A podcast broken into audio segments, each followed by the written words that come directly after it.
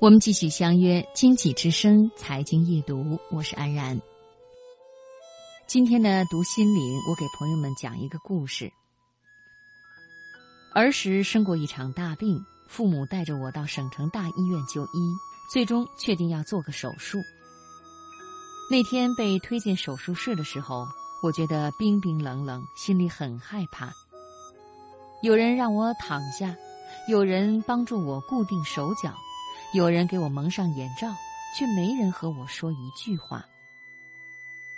准备工作就绪的时候，终于有个护士说话了：“小朋友真乖，一会儿阿姨给你打完针，你睡一觉，醒来手术就做完了。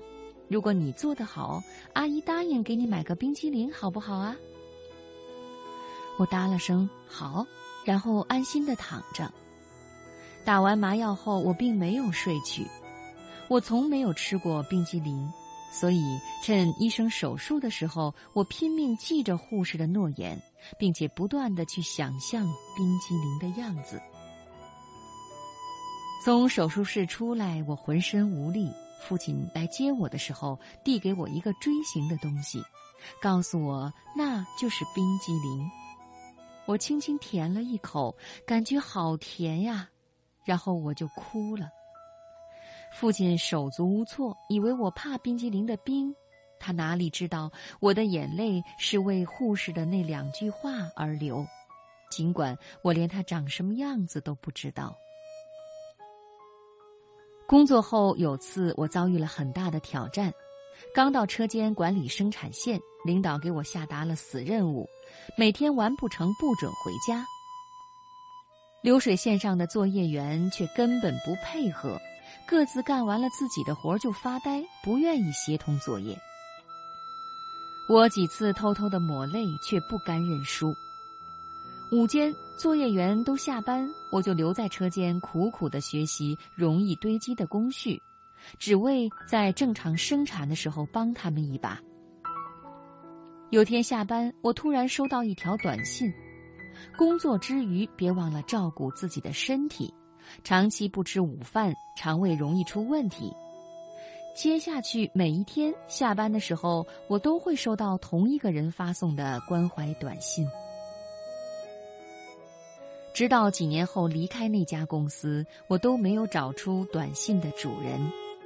但我深深记得，在我最失落、最无助的那段时间，每天都有一颗温暖的心在默默的陪伴着我。婚后有一次深夜和丈夫吵架，我负气走出家门，丈夫随后跟了出来，想拉着我往回走，我气急败坏，只想逃离他的视线，于是我们在路上又争吵起来。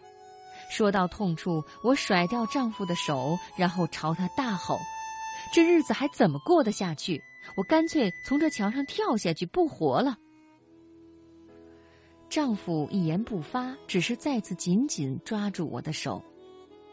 静默了片刻，远处传来了一个苍老的声音：“孩子，没有过不去的坎儿，生命只有一次，可千万别轻生啊！”那声音不大，却很有力量。我当即泪流满面。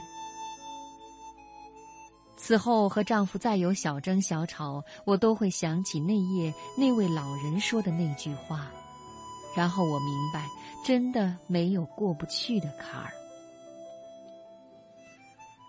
有一次，我用洗面奶洗脸，六岁的女儿问我为什么要涂涂抹抹，然后再洗掉。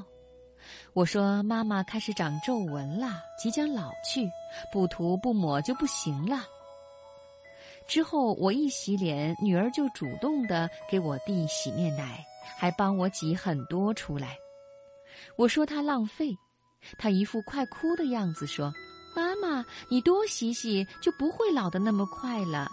你要是老了以后，谁陪我玩啊？”想想我听过的最经典的暖话，应该是邻居一个奶奶对爷爷说的。爷爷病重，奶奶坐在他的床头，拉着他的手说：“我愿比你多活两岁。”那天爷爷就走了。我不明白奶奶说的那句话是什么意思。当天晚上，奶奶竟与爷爷同去了。事后我得知了一件事：爷爷和奶奶同月同日生，但奶奶比爷爷年长两岁。